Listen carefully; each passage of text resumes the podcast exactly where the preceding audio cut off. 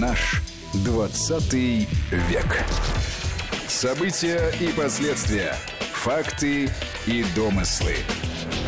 Здравствуйте, уважаемые слушатели. В студии Вести ФМ Армен Гаспарян, Дмитрий Куликов и Гия Саралидзе. После непродолжительного перерыва, связанного с отпусками, наша программа вновь выходит в эфир Вести ФМ. Сегодня мы договорились поговорить о коллективизации. Долго решали, связывать ли две ну, очень да, взаимо таких проникновенных темы, как коллективизация и индустриализация, но все-таки так как э, глобальные процессы были большие э, темы, это решили все-таки разделить. Но я думаю, что просто это будет две программы, которые посвящены коллективизации и индустриализации. Но начнем мы с коллективизации. Вообще э, принято во многих работах в историографии нашей говорить о том, что коллективизация, собственно, и произошла и была осуществлена э, советским э, руководством, руководством СССР ровно для того, чтобы найти ресурсы на индустриализацию. С другой стороны, существует мнение о том, что встал вопрос э, в середине 20-х, ближе к концу 20-х годов, вообще вопрос о продовольствии. Были ряд причин, которые заставляли и подталкивали руководство СССР осуществить эту самую коллективизацию, а, осуществить а, организацию больших сельскохозяйственных таких а, проектов. Вот вы разделяете эти две проблемы, или они действительно просто были ну, две стороны одной медали? Дим. Две стороны одной медали. Ну, в этом смысле ну и индустриализация с коллективизацией это две стороны одной медали, да, потому что нужно ставить вопрос о этом социалистическом проекте модернизации страны, или хотите там сталинской модернизации, спорили-то они там ведь в партии об этом, да, как, ну, как двигаться, что делать, а, вот, ну и путем не всегда политических решений сталинская линия победила в этом, да, она была абсолютно определенной. Но если взглянуть на это системно, вот исторически, да, то, конечно же, за счет и того, и другого процесса осуществлялось, если хотите, первичное накопление капитала, его формирование, собственно, капитала. Да, потому что ресурсами для модернизации э, был во многом сверхэксплуатируемый труд.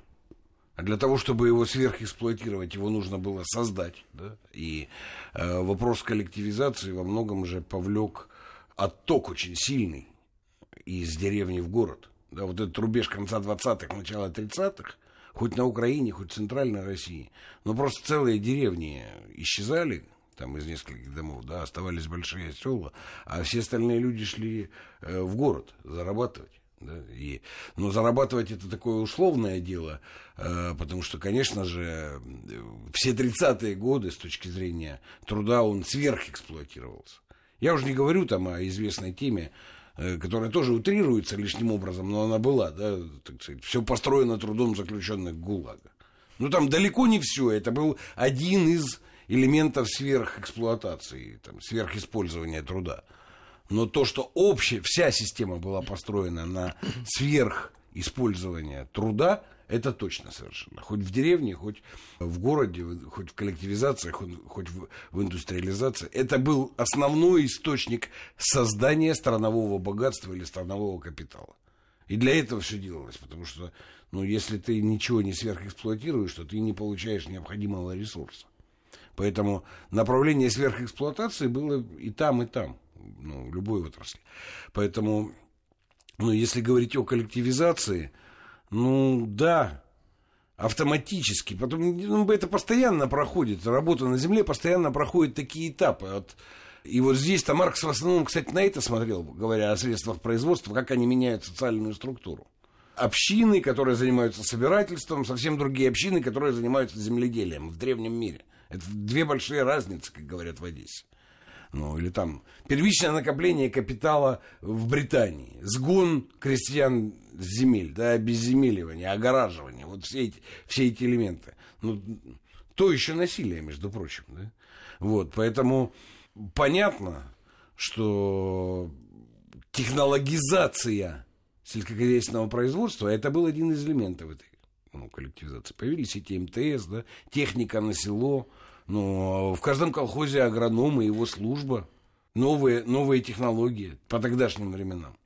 Вот. Все это вело к интенсификации. Ну, я, я правильно что, э, понимаю, что на первом этапе... Вообще э, о коллективизации ведь заговорили ну, не в конце 20-х годов. Э, там, с 17-18 года о коллективном хозяйстве говорили. И э, ленинские работы по этому поводу, о кооперации мы помним, как раз этому были посвящены. Другое дело, что других проблем более актуальных, так скажем, было много, да, прежде всего гражданская война. Но сам способ коллективизации. Ведь э, был, э, была иллюзия о том, что э, крестьяне сами пойдут, э, потому что это будет выгодно. Но этого не случилось. И тогда вот встал вопрос, ну, я сейчас утрирую, конечно, но так схематично. Встал вопрос, который ну, во многом решался на апрельском пленуме 29 года, пленум ЦК э, ВКПБ. Решали они хлебные затруднения, которые возникли из-за недорода, там, причем систематического. Но по большому счету она превратилась в решение вопроса о том, как проводить дальше и коллективизацию, и вообще работать с крестьянством. И здесь были э, так называемые правые уклонисты, да, там, кто там у нас, Рыков, э, Бухарин, Буха... и Бухарин и Томский, да, которые говорили, что э, давайте опираться, там, э, повысим закупочную цену для того, чтобы выгодно было э, середнякам, а они 60% составляли в то время. Там тоже надо мерить, кто такие середняки ну, еще. Да. Но в принципе так грубо скажем, 60%, то есть основная, подавляющая масса. Давайте пойдем им навстречу, будем покупать хлеб дороже, будем недоста- недостачу покрывать э, за счет закупок за границей и так далее. И была другая точка зрения, сталинская. Нет, давайте, прямо слово это использовалось, нажим. Надо нажать, надо выбить из них, значит, хлебные излишки, сэкономить деньги, э, золотовалютные запасы для того, чтобы закупать станки там, да, и то, что нужно все для индустриализации, но при этом это будем делать за счет вот этого нажима. Правильно я понимаю? Ну, Сталин в данном случае всего лишь воспроизвел известную парадигму Троцкого образца 1918 года, потому что если до момента Октябрьского переворота, как это называли лидеры большевиков, была иллюзия, что абсолютно все крестьянство поддержит коммунистическое строительство, то, конечно, гражданская война, особенно на юге России, эту теорию развалила. А, потому что это самое крестьянство массово было, например, в повстанческой армии Махно, и составляла серьезнейший костяк вооруженных сил Юга России а, под управлением генерала Деникина. Больше того, Троцкий даже, когда размышлял о том, а, можно ли в теории хотя бы отдать Донбасс а, для того, чтобы сфокусировать силы на другом направлении, заметил, что если мы позволим крестьянству здесь проникнуться до конца мелкобуржуазной идеологии, революция погибнет. А, стало понятно сразу после НЭПа, а, что это крестьянство не очень-то и горит желанием отдавать абсолютно все, что у них есть, в город, по, непонятно какой причине. Все эти истории с продразверстками и так далее а, заканчивались в принципе, масштабными э, хлебными бунтами на территории страны. И, конечно, к 29 году вопрос, что же все-таки делать, стал уже ребром. Бухарин, Томский и Рыков, по сути, ничего принципиально нового не сказали. Они тех же самых взглядов придерживались еще с середины 20-х годов. Просто здесь уже а, побеждает а, точка зрения Сталина. Надавить и решить вопрос. Другая ведь беда состояла в том, что никакой четкой инструкции, как именно надо давить, на кого надо давить. Самое главное, какие там должны быть проценты, никто ничего не написал. А все попытки, условно, а, партийных руководителей на местах а, спрашивать у центра, что все-таки надо делать, заканчивались э, грубыми окриками, не лезьте не в свое дело, делайте вот как вам сказали. Ну, результаты, в общем, э, не замедлили сказаться гигантские потери понесло сельское хозяйство на том этапе. Невосполнимы, как считают очень многие. Не, ну единственным, прости ради бога, ты продолжишь сейчас, единственным внятным указанием было уничтожение кулачества как класса. Ну да, год Поскольку велик... это было внятно и понятно вот, сформулировано, да. то это и стало во многом основным содержанием ну, э, коллективизации. То есть э, уничтожить кулачество как класс. Кстати, кулачество это самые большие наделы, это самое большое хозяйство. Да, и, и кстати, самый самые большие урожай. Э, урожай, не, ну и самые большие концентрировалось все сельскохозяйственные машины и так далее именно там. Ведь, э, ведь тоже это была проблема для того, чтобы работать с этим, да, да те, те же МП, да, механизировать сельское хозяйство там, и так далее, нужно было работать с крупными хозяйствами. И невозможно было работать с этими мелкими. А после того, как наделили крестьян мелкими, их раздробили, да, вот эти помещичьи хозяйства и так далее, их было очень много мелких. И работать с ними вот таким способом было невозможно. Ну, просто невозможно. Ну, это неэффективно было бы. Но, а, вы... Но это то, о чем я, я да. сказал в первой части. Да? Да, Не, ну, неэффективность. Да? То, те, кто смогли концентрироваться, они много производили. И их за это называли кулаками. Да? А вот эта вот вся основная масса разобщенная, ну, ни техники, ни агрономической науки, Ничего этого там не было. Но мне важен еще один такой момент, к которому прямо подошел Армен, а я, как всегда, так сказать, ну, грубо прервал мысль коллеги. Причем перехватил и продолжил. Да, такой момент, понимаешь, вот этот вот как бы спор между тройкой, вот этими правыми уклонистами, э, Бухарин, Рыков, Томский, да, и Сталиным где Бухарин Рыковтовский говорят, а ничего, в принципе, не надо делать. Надо просто снизить темпы индустриализации, не столько ресурсов туда бросать. Медленнее надо, спокойнее. Да, ну, вот где-то поддержать квазирыночными там методами. И ничего такого делать не надо. Да, и, и позиция Сталина, которая диктуется тем, что он считает, что у нас нет времени вообще под все это, да. И вообще во многом эта сталинская деятельность обеспечивалась вот этой его уверенностью. Там, да? Он верил в то, что у нас нет времени. Вопрос такой интересный о, о цене. Да? Потому что, конечно, ну, цена этой коллективизации в человеческом гуманитарном измерении очень высокая. Ну, это безусловно. Это же, понимаете, только не надо опять тут впадать в драму, что это у нас такое, это мы такие нравственные уроды, только мы такое можем сделать. Я опять возвращаюсь к своему тезису. Это стандартный этап развития стран, которые долго существуют в истории. Они должны проводить рекапитализацию время от времени да, и, и модернизацию, на которой нужны ресурсы. Ну, соответственно, вот э, жестокая гуманитарная катастрофа коллективизации, которая действительно была, ну, ничем не отличается от таких же катастроф в Англии или в Британии там, в свое время. Вообще, в принципе, ничем. Гуманитарно это, это ужасно. Но, в принципе, никто не предложил пока ни разу во всей истории какого-то другого способа действия по этому поводу.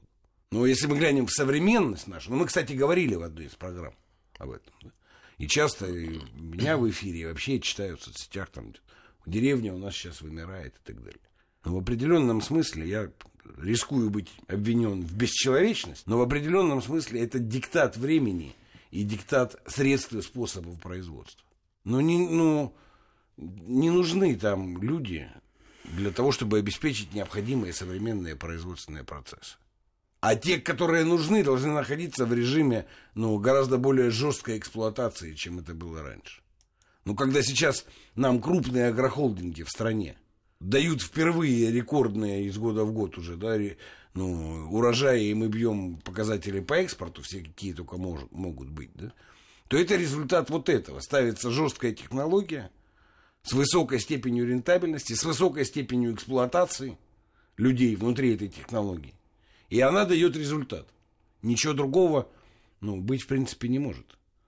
Тут надо но тут, э, вот, отдавать себе в этом отчет. Вот главный, главный это вопрос, э, и который тогда решался, да, нажим, то, то бишь э, проведение коллективизации фактически насильственными Э, методами, да, а, либо вот какие-то задействовать рыночные механизмы. Там. Э, я читал работы, где утверждалось э, ну, экономистами, мне трудно с ними спорить или соглашаться, но приводилось мнение о том, что возможно был другой путь. Да, более медленный, да, более, не знаю уж с каким результатом, но утверждается, что с положительным, более положительным результатом, если бы вот опора была сделана на средних, на середняков, вот на эти 60%, дали бы им продохнуть, потому что тяжелые э, там года были, и все бы наладилось. И э, ресурсы бы опять потом можно было накопить и проводить индустриализацию. Другой вопрос, когда бы ее тогда начали, да, вернее, продолжили, да, какими темпами, и когда бы она закончилась. И Нет, а успели ли? партия у власти, она за скобки выносится в этой замечательной конструкции, со всей нет. идеологией, со всеми своими догматами, со всем своим целеполаганием. То есть это вот 60% крестьянства, оно живет в другой какой-то стране, да, где нету э, российской коммунистической партии большевиков у власти. Ну вот на что здесь расчет строится? Ведь э, очевидно совершенно, что эта проблема, она стояла с самого первого дня революции, когда условно вот те 60% крестьян, мягко говоря, не сильно стремились поддерживать э, новую власть, которая пришла э, в стране. 10 лет, извините, это достаточная передышка для того, чтобы обозначить окончательно все свои позиции и понять, э, как надо действовать дальше. У нас не было другой партии, извините, у власти. И все эти разговоры о том, что на самом деле можно было э, поступать иначе, это впадение в скверну с точки зрения работ Ленина и Сталина той эпохи. То есть, если вы вычеркиваете это, тогда непонятно, а как у вас страна вообще существует? Она кем руководится? Ушедшим уже со всех возможных постов Троцким, так он, извините, он точно так же... А он альтернативы не предлагал. В, этом, в этой у, части. у него точно такая же была позиция. А кто тогда является альтернативой? А, те а, политики бывшей Российской империи, которые оказались в эмиграции, так извините, я должен вас сильно огорчить. Они об экономических вопросах трудов-то не оставили. У них все сводилось к тому, что как надо сокрушать ну, большевизм. ди- Дискуссия-то в партии была как раз правый уклон. То есть те- люди, которые находились внутри партии и достаточно серьезные занимали там посты, они предлагали другой путь. Слушай, ну давай мы вспомним о том, что тот же Бухарин как раз а, обосновал необходимость вот этих вот а, трудовых армий Он- и необходимость Он изъятия переродился, всего, он всего пересмотрел свои э, позиции. Нет Он- же нет, э, он пересмотрел, догматов. Нет, он пересмотрел свои позиции строго в конве партийной идеологии, а вовсе не э, впадая в скверну по отношению к Ленину. Это принципиальная ошибка, так полагать нынче. Он был ровно за то же самое. Здесь весь вопрос только стоял, э, по сути, сейчас это сделать или там через несколько лет. Сразу жестко давить или дать возможность некой раскачки. А в результате-то получилось чего? Что решили давить, а кулаков выселять, а лагерей-то не было. Поэтому селить людей пришлось, э, извините, в степях. Откуда вот эти вот потери? То, что у нас все рассуждают про э, систему ГУЛАГа, это, извините, это конец 30-х годов, а вовсе не начало их. И как? Вот как раз вопрос как. Э, Вопрос как. Э, Ты говоришь, что нет альтернативы. Я-то вот альтернативу в тех предложениях, которые э, делать. Другое дело, там, насколько они были жизнеспособны и к чему бы они привели. Я-то альтернативу как раз вижу. С другой стороны, ведь был вот этот знаменитое постановление о борьбе с искривлениями партлинии в колхозном движении, да, ко- когда пришла директива о смягчении курса, потому что вот ну, так рьяно начали эту коллективизацию, что возникло просто... Перегибы, там же возник термин перегибы. Перегибы, да. Ну, эти можно назвать как угодно, а на самом деле просто угроза широкомасштабной гражданской войны опять на этот раз с, с теми крестьянами, которые противились тому, что происходит. Хотя недолго это, но это, по-моему, вообще тактическая была вещь. Э, Да, там не, не столько хотели перегибы, сколько действительно эти директивы пришли, чтобы дать продохнуть и сказать, что не-не-нет, это здесь на местах тут вот неправильно, а мы сейчас все исправим. Но уже на 16-м съезде все, по всей постановления о том, что там 80%, не менее 80% хозяйств э, должны были завершить коллективизацию на Северном Кавказе, на Нижней и Средней Волге. Потом тут вопрос еще очень болезненный в нашей истории. Ведь именно с коллективизацией, с тем, как это происходило, связывают э, голод э, начала 30-х годов. Вот насколько связаны эти процессы? Думаю, что в определенной степени связаны. Потому что действительно, во-первых, с одной стороны прятали то, что есть, да, нажитое а с другой стороны у них отбирали. Шло обобществление. Под рамочкой обобществления можно было не только землю обобществлять, но там и, и скотину, например, тоже. Ну, это об- обобществление коров и мелкого скота. Помнишь, такое да, было? Да, да, поэтому, ну, сдавайте все это. А в принципе... А люди ну, резали. Да, люди резали. А это было там, ну, корова, например, это вообще основа воспроизводства жизни, да, для большой крестьянской семьи. Поэтому по-всякому было. И я, ну, про этот голод могу сказать только, что э, там это на Украине очень любят, что это эксклюзив, так сказать, украинский, и сделали специально для того, чтобы именно украинцев уничтожать. Но вот это полный абсурд.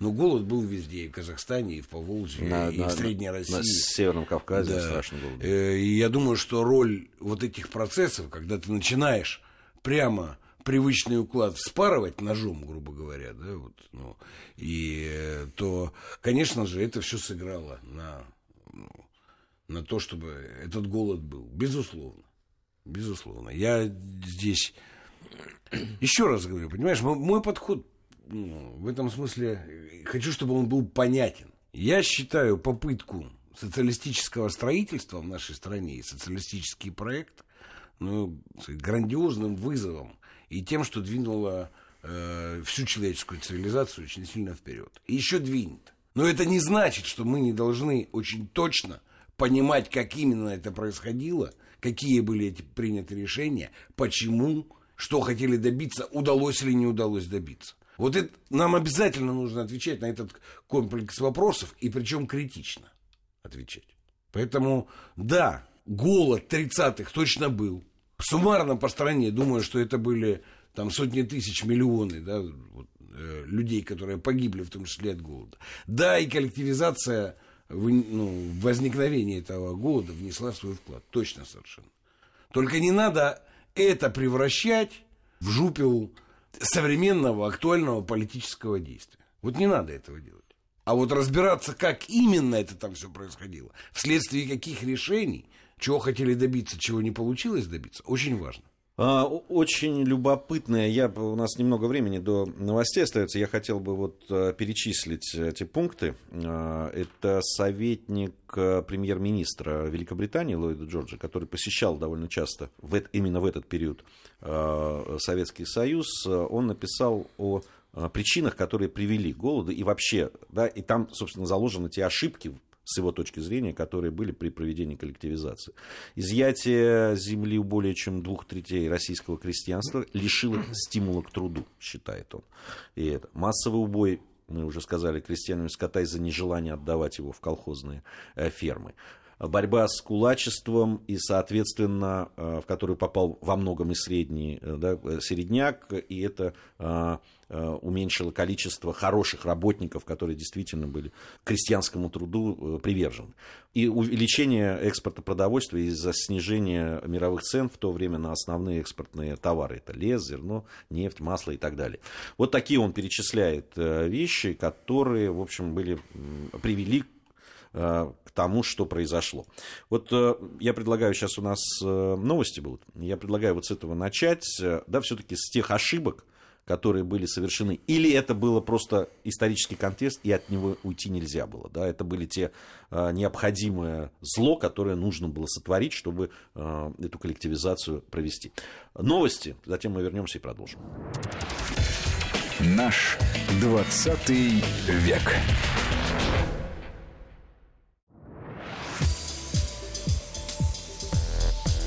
Наш 20 век.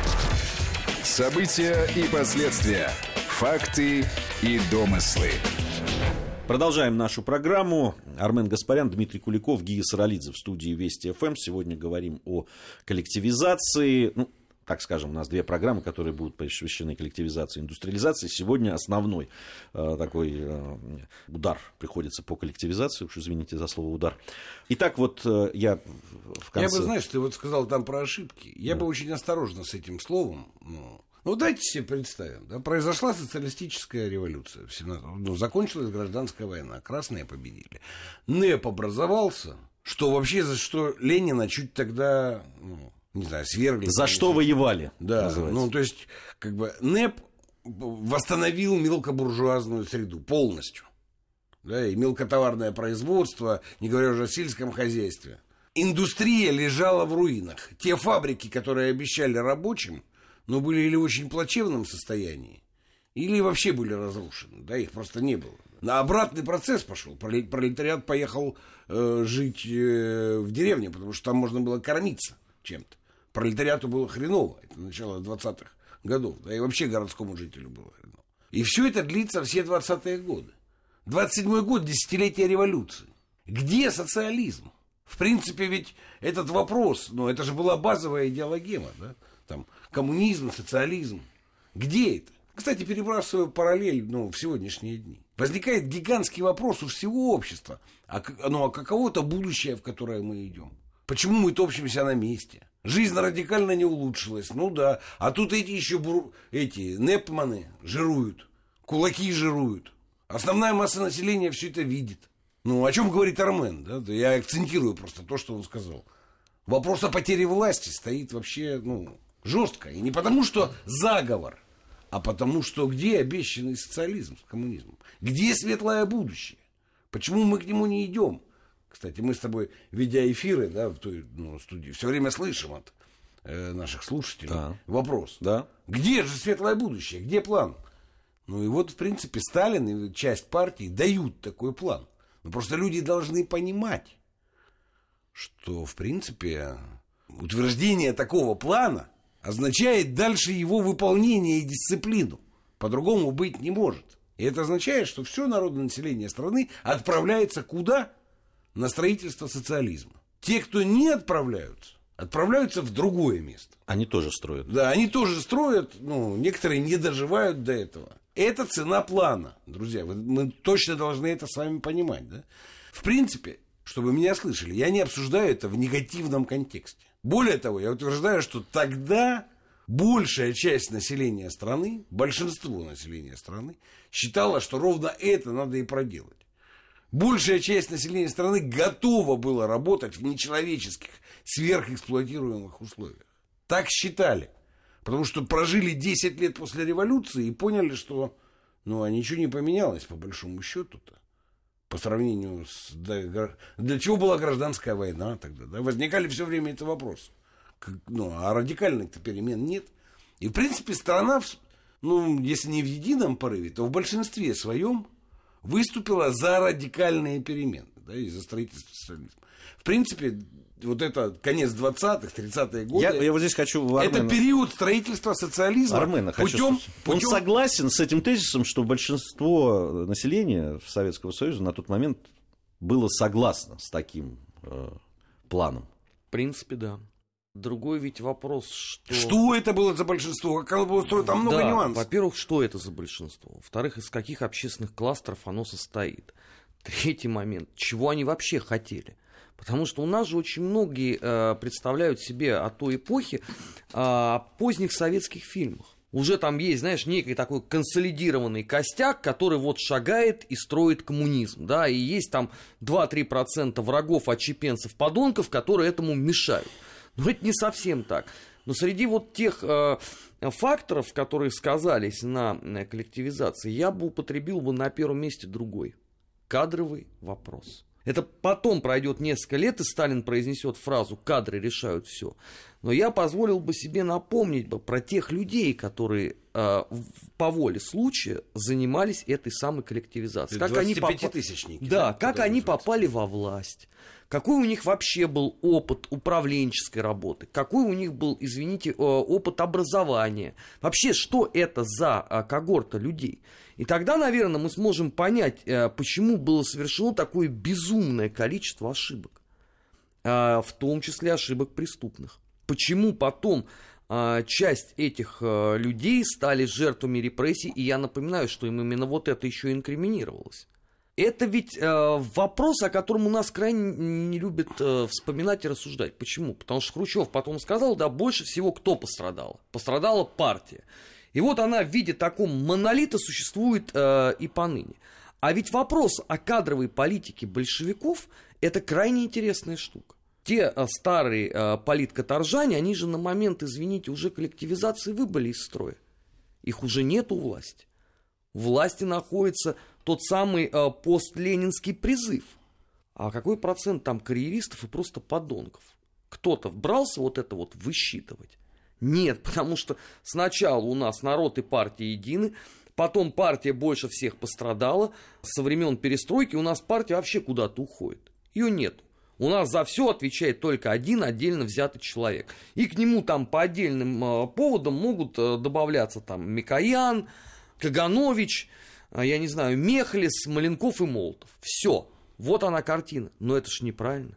Если мы с вами беремся рассуждать о сложнейшем политическом и экономическом процессе, который происходил в стране, ну давайте все факторы изучим. Только тогда у нас будет с вами полное представление. А не пичкать друг друга мифами, то сейчас, знаешь, а, стало безумно популярно, я просто умиляюсь, мне через день это в Твиттере присылают. Страницы из э, знаменитой книги «Политграмота» 1937 года как объяснение всех абсолютно процессов. И вот люди почему-то искренне считают, что вот это вот подлинная правда, которую враги извратили и наоборот теперь скрывают от нас. Но это чушь собачья. Посмотрите, пожалуйста, на биографии людей, которые занимались коллективизацией. Много нового о себе узнаете. Ну, вернее, не о себе, а вот об этой теме.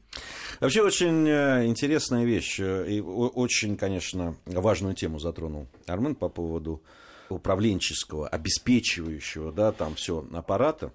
Э, ведь, да, вот начинает 29-й год, еще дискуссии, да, там 30-й, 31-й, когда это начинает все внедряться, когда это все делается, исправляются перегибы на местах и так далее.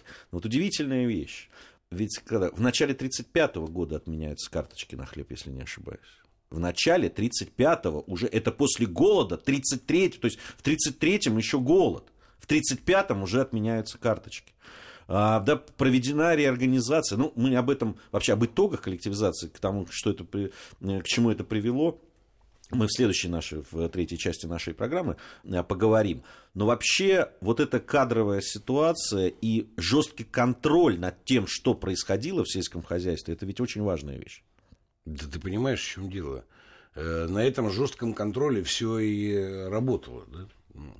Потому что, ну, действительно, там эти 25-тысячники, ну, они формировались там из участников гражданской войны. Был там в Красной Армии, ну, хорошо. В каких ты там отрядах был, что там, не важно. В этом смысле, конечно, да. поднятая целина Шолоховская, она просто... Ну, это гениальное произведение. Это, это просто, да. Что бы там кто ни говорил, понимаешь? Ну, и Шолохов гениальный писатель, как и большинство советских писателей.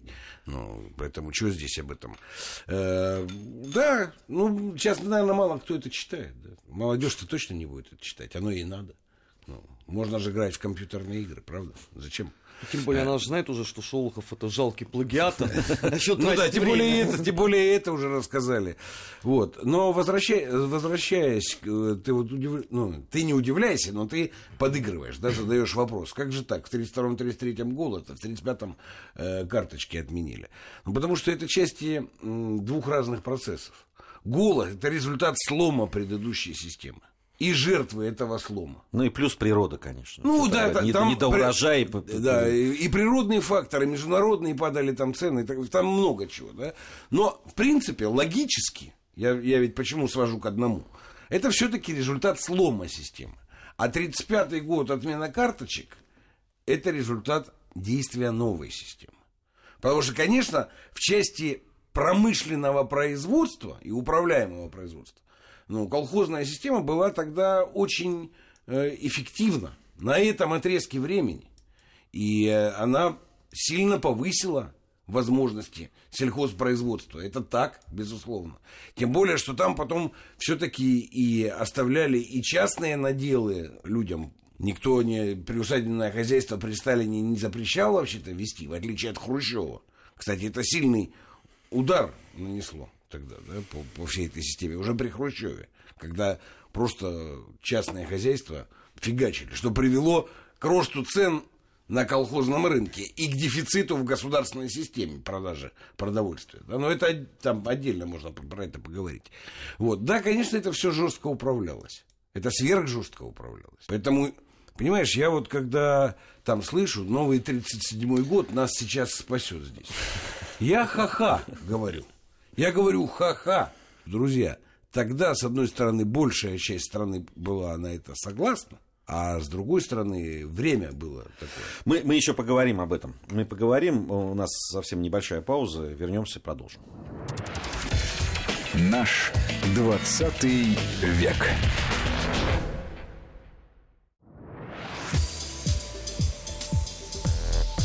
Наш 20 век.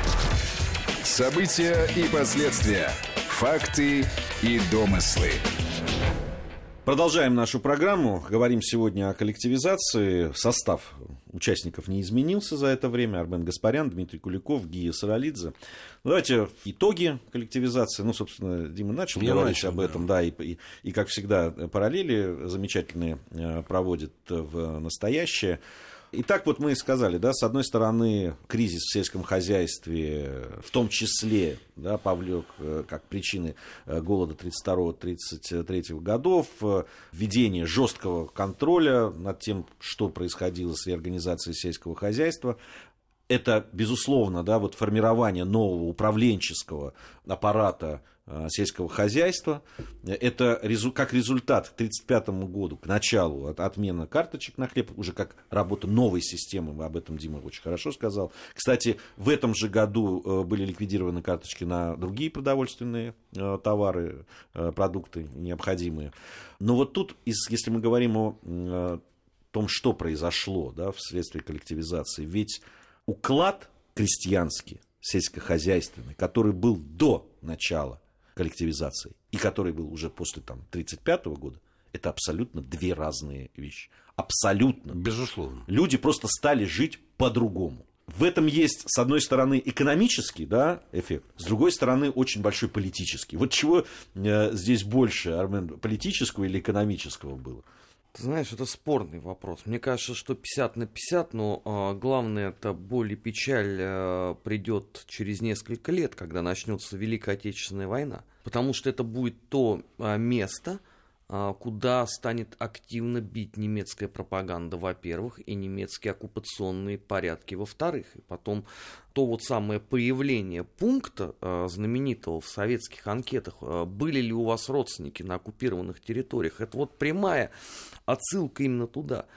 А, ведь немцы очень долго думали, а вот э, на чем можно сыграть. Ну, понятно, там никакого уже монархического настроения в русском народе на тот момент не осталось. Там все-таки люди более трезво смотрели на вещи, чем русская миграция.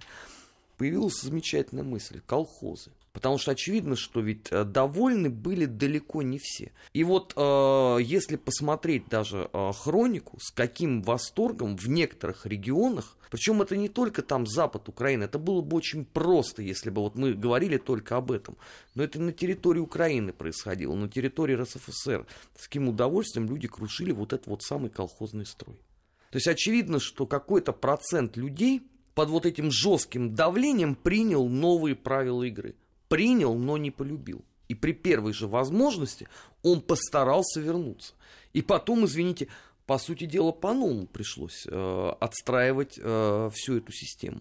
Можно ли было этого избежать? При той модели нет, категорически нельзя. Можно ли было уменьшить число жертв э, коллективизации? Опять же, как показала практика, нет. Потому что, вот, извините, те противники, они никуда не девались. У нас же сейчас, понимаешь, представление там, политический противник, это вот ты там в Твиттере написал чего-то, да, вот ты являешься там непримиримым оппонентом действующей власти. А 80 лет назад все несколько иначе было. Там у тебя и пулемет Максим мог быть закопан где-то, и кулацкий обрез, и поезда, извините, под откос пускали, и имущество сжигалось. Все это было в полном объеме. Не надо думать, что это липуха образца 1937 года. Очень много документов рассекречено, а, целые сборники вышли. А, Советская деревня глазами ОГПУ, то есть это еще до 1934 года. И посмотрите, пожалуйста, что там писалось. Вот эти вот сводки а, наблюдения за настроениями общества. Это, мягко говоря, такая, знаете, холодная гражданская война. Поэтому вот что здесь больше, политики или экономики, я не знаю. Не берусь судить. Дима. Политики или экономики. Ну, в марксизме это называлось политэкономией. И таким образом они ну, на этот вопрос отвечали. Ну, конечно же, это было создание новой, новой общности, да, ну, социальной структуры новой. Помимо формирования капитала общестранового, о котором я много говорил, конечно же, это был ну, новый социальный тип общности. Ну, мне это все очень понятно, потому что, знаешь, вот Донбасс, на котором я вырос, это индустриальная зона. да, и тогда там проходила индустриализация. Она и так была там промышленность в Донбассе еще с царских времен. Но потом стахановцы, заводы, все это, да. Вот. э, Ну вот две трети моей семьи, две- три четверти, три четверти по бабушкам, Это, ну, то есть один дед и одна бабушка, а- один дед из Сумской области, вот, а бабушки обе почему-то, значит, из Ели- Елизаветградской, потом в советское время Кировоградской. Туда приехали как раз в 32-м, 33-м, 34-м годах, понимаешь? Да, а, ну, они были крестьянами, родились в крестьянских семьях, у них были хозяйства. А дед мой при- приехал из-под Сум вместе с прадедом, потому что в деревне уже жизни не было. Поэтому это я все, ну, вот знаю прямо на, на, на истории семьи. А другой дед, он был местный, да, это Таганрогский округ казачьего войска который тоже теперь Донбасс, и тоже Украина, да, интересно, ростовское войско. Вот, поэтому это все, ну, на материале. Создавалась новая структура. С точки зрения производственной эффективности, может быть, одна из самых эффективных в мире. Потому что, извини меня, но задайте себе вопрос. Война. Э, все сельскохозяйственные районы, ярко сельскохозяйственные районы, попадают в оккупацию. Там ничего нет. И тем не менее, 4 года как-то страна себя кормит, что-то там производит и снабжается и так далее. Но, а если бы та старая система осталась? Кстати, здесь, понимаешь же, Армен, мы вступаем, э, ну, я тебе благодарен, что ты затронул это, но я хочу обратить рефлексию, внимание рефлексивное всех слушателей под это. Вот ты говоришь, сделали германцы, фашисты ставку на то, чтобы ну, коллективизацию О- на Запад играть, пропаганды, да, и конечно. недовольных. А давайте себе представим, что не про- говорят нам красные наши радикалы, что не прошла бы коллективизация, и Гитлер бы пришел на почву мелкобуржуазных, мел- ну, этих мелких собственников там, в деревне. И, в принципе, всех их призвал вступить в русскую добровольческую э, освободительную армию под командованием некого Власова, да? Каким бы тогда было количество тех людей, которые оказались бы в этой армии, и как бы они сотрудничали. не Я понимаю, что вопрос умозрительный, но он имеет... Ответа на него нет, потому что мы будем заниматься гаданием на кофейной гуще. Но как оператор осознанного отношения к происходящему, такой вопрос принципиально важен. Потому что нужно смотреть на все это. ну, Ну, да, и, и с другой стороны, за пять лет ведь был создан этот стратегический зерновой запас да. к началу Великой Отечественной войны. За пять лет. Конечно, э, на- надо понимать, что ну, при всех вот тех э, ужасах коллективизации, о которых мы сегодня говорили, но была создана э, во многом одна из самых прогрессивных систем сельского хозяйства на тот период. Что бы сейчас ни говорили про это. Ну, я еще одно, опять же, к сегодняшнему дню. Я, я вообще все наши друзья программы да, с удовольствием провожу с вами в этом обсуждении во многом потому, что я считаю принципиально важным вот этот взгляд в историю для сегодняшнего дня. Это не просто ну, там, удовлетворение собственного умствования по поводу этой истории. Вот когда сегодня говорят о том, что ну, надо же нам рвануть, ну, надо рвануть же стране. Я сам иногда так думаю. Надо же рвануть. Вот. А потом, ну, знаете, и приводят пример. Вот, значит, за 20-30-е годы ого-го сколько сделали. А, мы, а сейчас вот мы не можем. Да нет, в принципе, можем. Друзья, в принципе, можем. И методы-то отработаны. Только- Известны. Да, только давайте себе зададим вопрос. Оно нам надо? Ну, потому что это же тогда нужно действительно ввести сверхэксплуатацию, сверхдисциплину. А мы как вообще, ну, готовы? Или вы собираетесь рвануть так, как в Пожнем СССР было, в той же колхозной системе? Да? Что колхозник шел и за какой-то там откат ставил восьмерку в ведомости, что он трудодень отработал. А в принципе в это время работал на своем привозительном хозяйстве. И кормил свою скотину тем зерном, которое мог украсть в колхозе. Это про позднесоветскую колхозную систему. Вы думаете, в, в таком режиме можно рвануть? В принципе, без, ну, потому что, ну, к тому времени за колоски уже не расстреливали. И я тоже противник того, чтобы расстреливать за колоски. Честно я вам говорю, я противник. Сталин это применил. Это было сверхэффективно в разрезе 10 лет подготовки к войне. Но вы хотите всю жизнь так, что ли, прожить? Не, может, вы и хотите на словах, но вы не проживете это. Я опять обращаюсь к вашей же, ну, саморефлексии. Но весь этот комплекс вопросов нужно держать в голове, когда мы про это все говорим. Рвануть хочется, но чтобы... Ну и- последнее еще скажу. Рвануть до особой тройки. Точно, да, рвануть на особой тройке. Ну, понимаешь, и последнее, что еще скажу. У Сталина была эта цель, и была это понимание и вера, что война будет, и что нас будут уничтожать. И во многом весь режим сверхэксплуатации страны и населения был мотивирован этим. У нас сегодня немножко друг... Это действительно огромные затраты во всех смыслах этого слова. У нас сегодня немножко другая ситуация. Спасибо этим советским людям, которые это все делали и создавали, и когда это закончилось возникновением ядерного оружия и ядерного щита. Потому что, в принципе, сегодня, благодаря этому и их труду, нас уничтожить не так-то просто. да? Оставшись живыми, Да, так скажем. да. А тогда действительно вопрос шел о жизни и смерти. Сейчас такого вопроса нет. Ну, нужно- и нужно очень рачительно к этому наследству наших предков отнестись, друзья.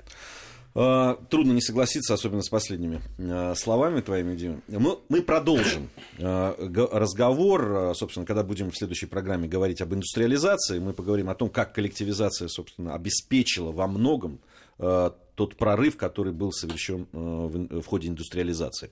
У нас а, в студии был Армен Гаспарян, Дмитрий Куликов, Гия Саралидзе. Спасибо всем за этот разговор. Всем спасибо. Спасибо. Наш 20 век.